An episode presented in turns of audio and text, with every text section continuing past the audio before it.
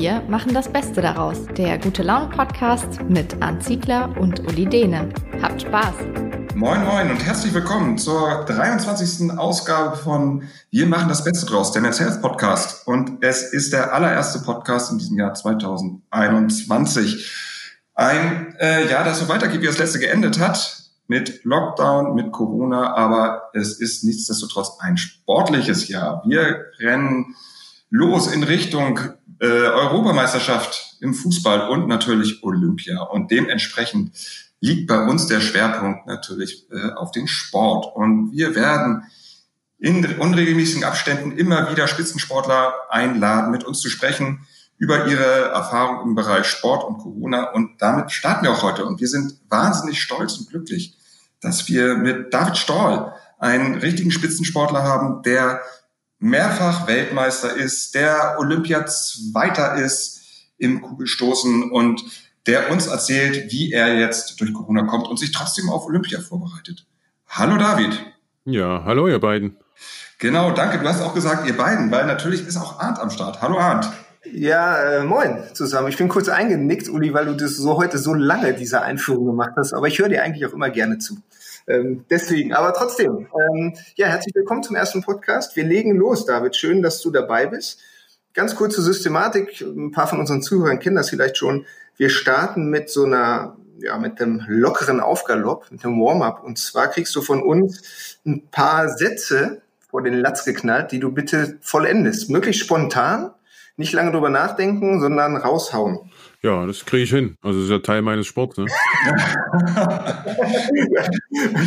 okay, wir legen los. Ich fange an mit der ersten Frage. Ähm, ja. Bei, äh, ich habe mich heute zehn Minuten zu diesem Podcast verspätet, weil ich noch im Kraftraum aktiv war.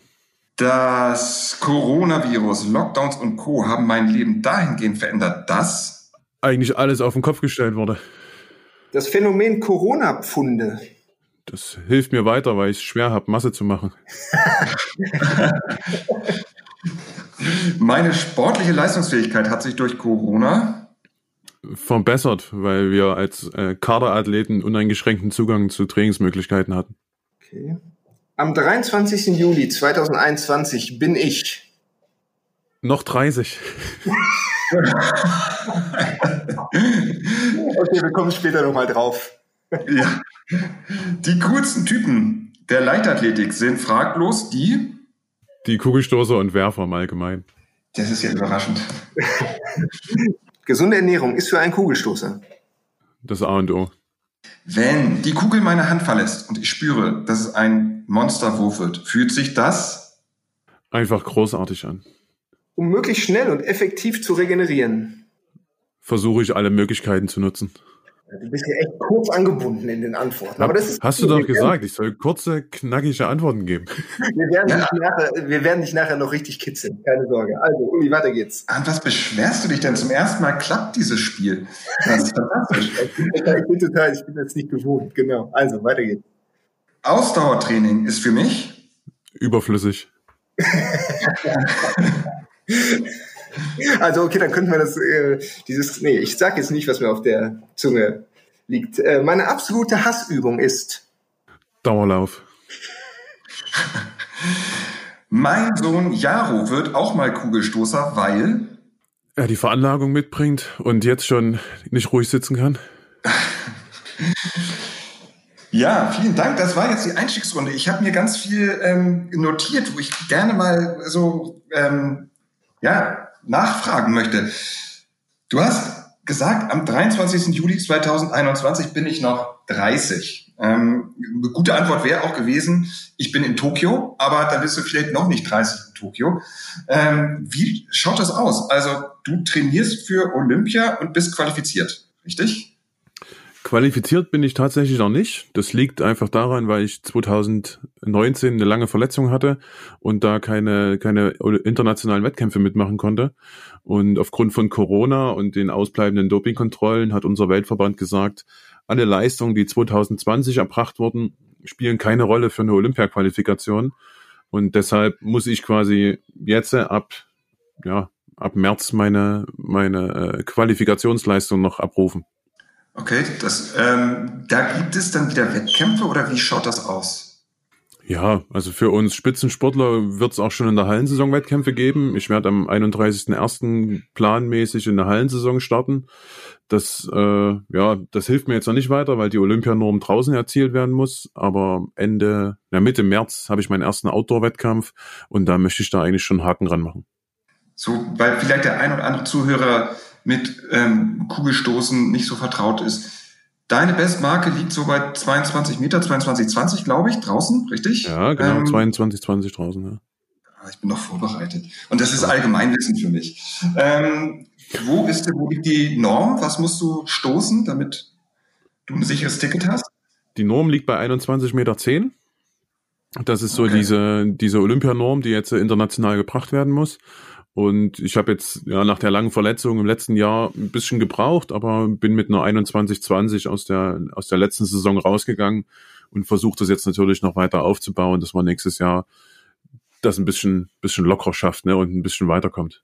Du hast gesagt, das Thema Corona-Pfunde, ne, was ja wirklich tatsächlich viele irgendwie beschäftigt, weil man sich weniger bewegt im Alltag, weil man vielleicht nicht mehr so viel rauskommt, dass man ein bisschen zulegt. Das kommt dir sogar zugute, weil du jemand bist, der relativ schwierig Masse aufbaut. Ist es jetzt wirklich so, dass du in Corona ein bisschen zugenommen hast und sich dich aber gar nicht stört? Nee, das hat jetzt, ja, es hat schon alles ein bisschen was damit zu tun. Also ich bin ein Typ, der jetzt äh, einen relativ hohen Grundumsatz hat, was Kalorien angeht. Also wir haben da so eine Messung gemacht, da liege ich bei 4.800 bis 4.900 Kalorien Grundumsatz ohne sportliche Aktivität. Und äh, das ist natürlich schwer, wenn du dann noch sechs, sieben Stunden am Tag trainierst, überhaupt so viel Energie zuzuführen, dass du da auch ein bisschen, ein bisschen aufbauen kannst. Also da, das ist für mich schon ein Thema, wo ich viel hinterher bin, wo ich auch viel investieren muss rein. Und jetzt mit der Zeit zu Hause, Familie immer zu Hause, habe ich so meine Leidenschaft fürs Kochen und Backen entdeckt und versuche einfach da noch ein bisschen ein bisschen effektiver zu sein, ne? dass man halt schon ein bisschen mit Bedacht schaut, was kommt denn da, was kann ich denn selber zubereiten oder und wie und wo, ne? Darin liegen dann auch die Gründe, warum dein Sohn auch die äh, eventuell körperlichen Voraussetzungen mitbringt, weil der das mit essen muss?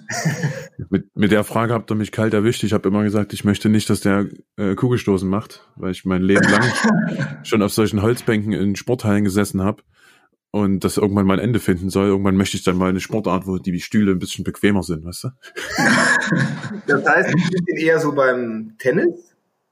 Hockey? Ach, ich, nein, das war jetzt nur ein Spaß. Also, was der kleine Mann irgendwann mal macht und was nicht, das, da will ich überhaupt keinen Druck ausüben. Es gibt so viele, ich kenne das noch von, mein, von meiner Zeit als Nachwuchsathlet, wie viele Eltern da verbissen an der Seite stehen und ihr Kind da mit aller Macht zu irgendwas drücken wollen.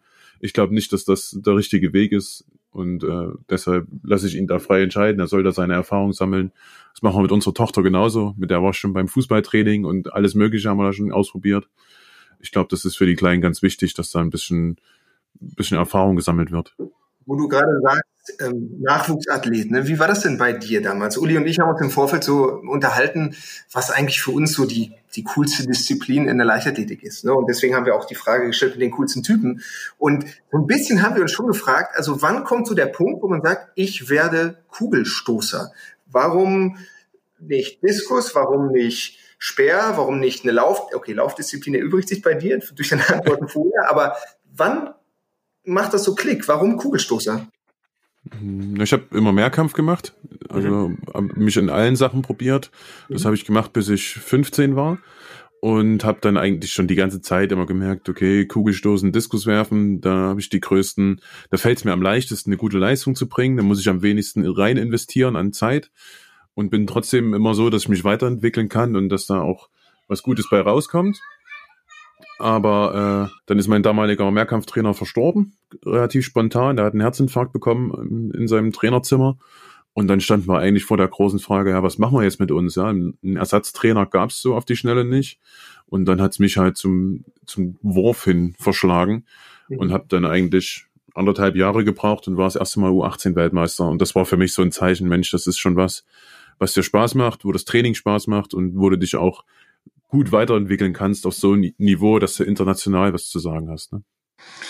Hm, ich habe immer so ein bisschen bei, bei Kugelstoßen das Gefühl, wenn man sich so anguckt, äh, wer zuletzt deutscher Meister war, dass du seit gefühlt 200 Jahren ähm, regelmäßig deutscher Meister wirst. Also ich glaube tatsächlich seit, 200, äh, seit 2011 gab es nur einen anderen deutschen Meister und davor gab es dann auch so äh, Seriendeutsche Meister, den Ralf Bartels oder Oliver Sven Buda in den 90ern. Ähm, gibt es so wenig Konkurrenz oder bist du so gut? Ich bin natürlich so gut. nee, Quatsch. Also ich glaube schon, dass wir da ein Problem haben, was das ganze Thema Nachwuchs angeht. Äh, es wird es wird halt immer schon viel Wert darauf gelegt, dass in den jungen Jahren gute Leistungen gebracht werden.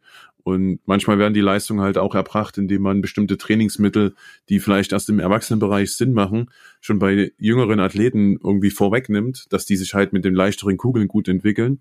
Und irgendwann fehlen da dann halt so die, die Pfeile im Köcher, ne, um halt noch mhm. eins draufzusetzen. Und da kam mir halt meine Zeit im Mehrkampf total entgegen, weil ich bis zum 15. Lebensjahr eigentlich mit dem Thema Kugelstoßen nur einmal in der Woche was zu tun hatte und den Rest halt wirklich allgemein trainiert habe.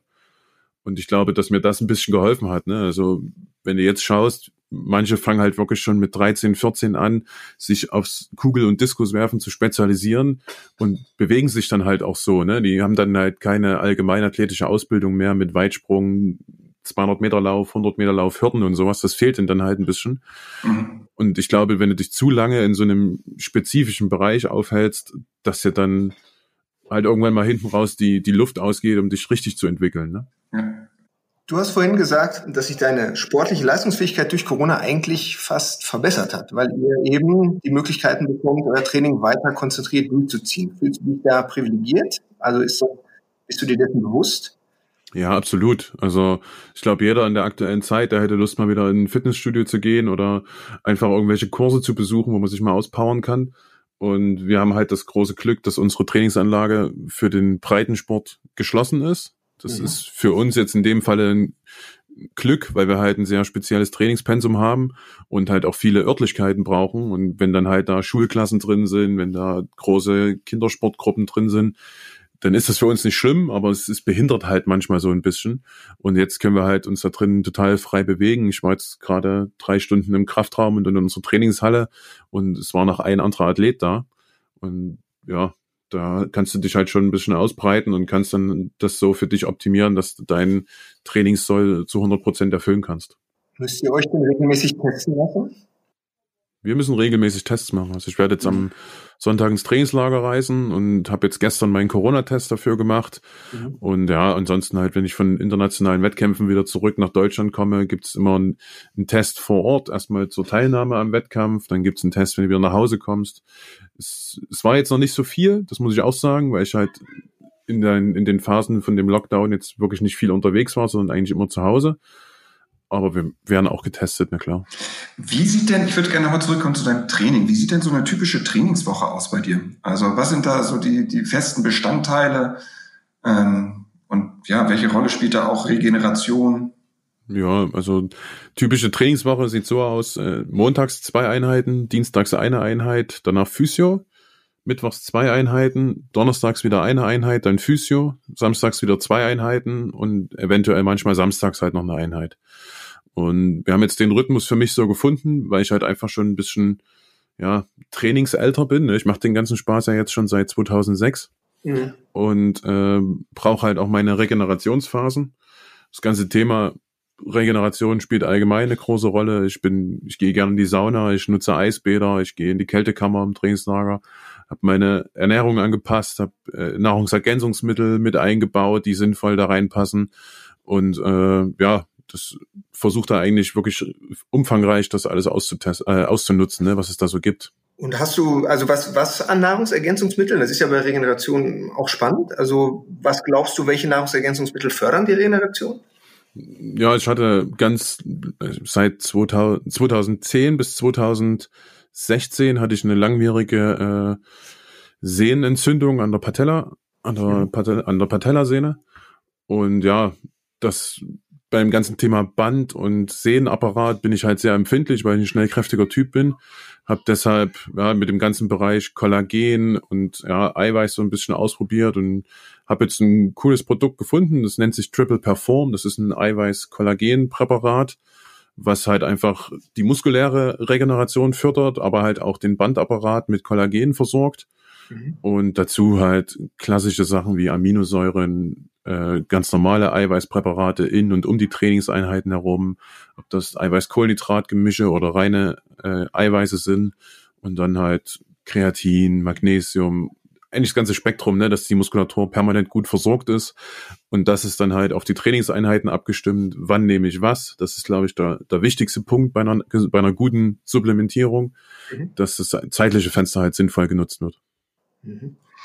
Ich muss noch einmal nachhaken. Du hast eben gerade ähm, gesprochen von Einheiten. Und so eine Einheit selber, ist das eine Krafteinheit oder ist es da Technik?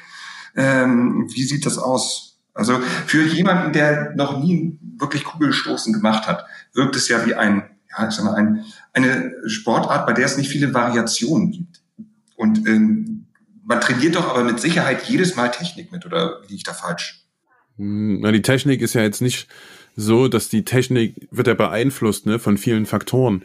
Und die Technik wird besser, wenn du, äh, wenn du dich im Krafttraining verbesserst, wenn du eine höhere Schnellkraftfähigkeit entwickelt hast. Und das versuchen wir halt im Jahresverlauf, äh, arbeiten wir da in verschiedenen Blöcken. Wir legen halt zum Beispiel im, im Herbst, Winter, legen wir erstmal einen Grund, einen Grundstein für eine gute Kraftbasis. Ne? Wir machen da ein ordentliches Maximalkrafttraining, dass wir auf einem hohen Kraftniveau äh, in diese speziellere Phase eintauchen. Also das heißt dann, es wird mehr Kugel gestoßen, es wird spezielles Krafttraining gemacht, was halt kugelstoßnah ist. Und äh, Einheiten sind bei mir immer davon abhängig, in welcher Phase des Jahres ich gerade bin. Diese Woche habe ich zum Beispiel äh, vier Kugelstoßeinheiten gemacht und zwei Krafteinheiten gemacht. Dazwischen sind dann immer noch Regenerationseinheiten mit Mobilisation, mit allgemeiner Kraft und ein paar Sprüngen und sowas. Das spielt halt alles so zusammen. Und das ist halt wirklich immer davon abhängig, in welcher Phase des Jahres ich gerade bin. Wenn es an die Krafteinheiten geht, trainierst du denn, das ist jetzt oberflächlich wahrscheinlich die, die erste Reaktion, die man so hat, vornehmlich den Oberkörper? Wahrscheinlich nein, weil die Beine und der Rumpf genauso wichtig sind. Aber wie ist so das Verhältnis Oberkörper und Unterkörper in Sachen Kraft? Ja, die, das, den Hauptantrieb fürs Kugelstoßen generierst du eigentlich aus dem Bein. Deshalb spielt das bei uns eine, eine sehr große Rolle. Also Beinkrafttraining ist bei uns vielseitig und hört auch jetzt nicht mit den klassischen Kniebeugen auf, sondern bei uns spielen halt Sprünge auch eine große Rolle. Das ist ein sehr intensiver Kraftreiz, den man mit Sprüngen setzen kann. Mhm. Und äh, ja, das Verhältnis Oberkörper-Unterkörpertraining ist schon ausgeglichen, mhm. weil wir halt natürlich auch einen stabilen und kräftigen Oberkörper brauchen aber den Hauptantrieb und die Haupt, den Hauptstoßimpuls, den erzeugst du aus dem Bein. Mhm. Jetzt ist es so, dass, also du hast ja vorhin gesagt, gesunde Ernährung ist für einen Kugelstoßer das A und O. Ein bisschen provokativ formuliert, sehen Kugelstoßer und generell die Werfer jetzt nicht unbedingt aus wie die Asketen.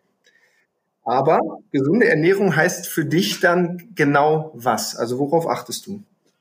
Ja, bei mir ist die Ernährung halt immer Mittel zum Zweck. Ne? Ich mein Ziel ist es, äh, gut erholt in ein Training zu kommen und einen Muskelaufbau zu fördern. Deshalb meine, für mich ist eine, eine gesunde Ernährung erstmal eine vielseitige Ernährung. Ich versuche natürlich auch viel Obst und ja, so immunfördernde Sachen mit einzubauen. Und in erster Linie versuche ich mich halt mit hochwertigen Eiweißen zu versorgen und mit, mit sinnvollen Lebensmitteln. Also erstmal ich muss Kalorien schaffen, um einfach diesen Energiebedarf zu decken, der durchs Training und durch den Grundbedarf entsteht. Und das kann ich halt mit, mit Schokolade schaffen. Ne? Also da kann ich mir auch meine 5.000, 6.000 Kalorien reinziehen am Tag. Aber wenn es halt mit, mit sinnvollen Sachen wie, wie Fleisch, Gemüse und Kohlenhydraten an den richtigen Stellen auf, auffüllen willst, musst du halt schon gucken, was du da nimmst. Ne? Das versuche ich halt so ein bisschen abzustimmen mit einem Ernährungsberater und versuche da die verschiedensten Produkte halt für mich zu nutzen. Aber Uli, hast du gehört, ja. du darfst weiter Schokolade essen? Ja, das, das habe ich mir notiert. Ja. Das ist, ähm, ich bin ja auch in dem Alter, in dem ich noch davon hoffe, eine äh, Kugelstoßerkarriere anstoßen zu können irgendwann. Aber wenn du, wenn du jetzt für Olympia trainierst, ich meine, ganz sicher können wir uns in diesem Zeitpunkt Anfang Januar ja überhaupt nicht sagen, dass das ähm, stattfindet. Ähm, kriegt ihr da denn Informationen vom, keine Ahnung, DOSB oder äh, anderen Verbänden, wie das aussieht und unter welchen Bedingungen das stattfindet? Oder ist das wirklich so rein ins ja, Schwarze rein trainiert? Ja, also letztes Jahr haben sie sich ein bisschen schwer getan mit der Informationsgabe, weil es halt alle möglichen Sportarten haben abgesagt, die Fußball-EM wurde abgesagt und und und und Olympia hat immer noch so, ja, sind nicht so richtig aus, dem, aus der Soße gekommen mit ihrer Absage, ne? Aber wir verfolgen halt das, was international passiert. Wir stehen im Austausch mit anderen internationalen Trainern, Verbänden und, und, und. Und sind eigentlich alle der gleichen Meinung, dass Olympia stattfinden wird und deshalb bereiten wir uns da jetzt auch ganz normal drauf vor. Und sollte sich da irgendwas entwickeln, gehe ich davon aus, dass wir von Seiten des Deutschen Leichtathletikverbands und von Seiten des Deutschen Olympischen Sportbunds eine Information bekommen. Aber ich kann mir ehrlich gesagt nicht vorstellen, dass die mit einem halben Jahr Vorlauf kommen sollte, falls es dann Entscheidungen gibt. Also für das ganze Thema Sponsoren von Olympischen Spielen und der ganzen Infrastruktur vor Ort die werden natürlich schon davon ausgehen, dass Olympia stattfindet und da steckt auch ein Haufen finanzieller äh, Anreiz dahinter. Ne? Aber es ist ja wahrscheinlich, es werden dann doch die anderen Olympischen Spiele sein. Also nicht so wie 2012 und 2016. 2012 war es das erste Mal bei Olympia, richtig? Ja, 2012 waren, waren richtig schöne Spiele. Also die haben ja, die waren einfach, waren einfach klasse. Das war in London, hat uns da aufgenommen.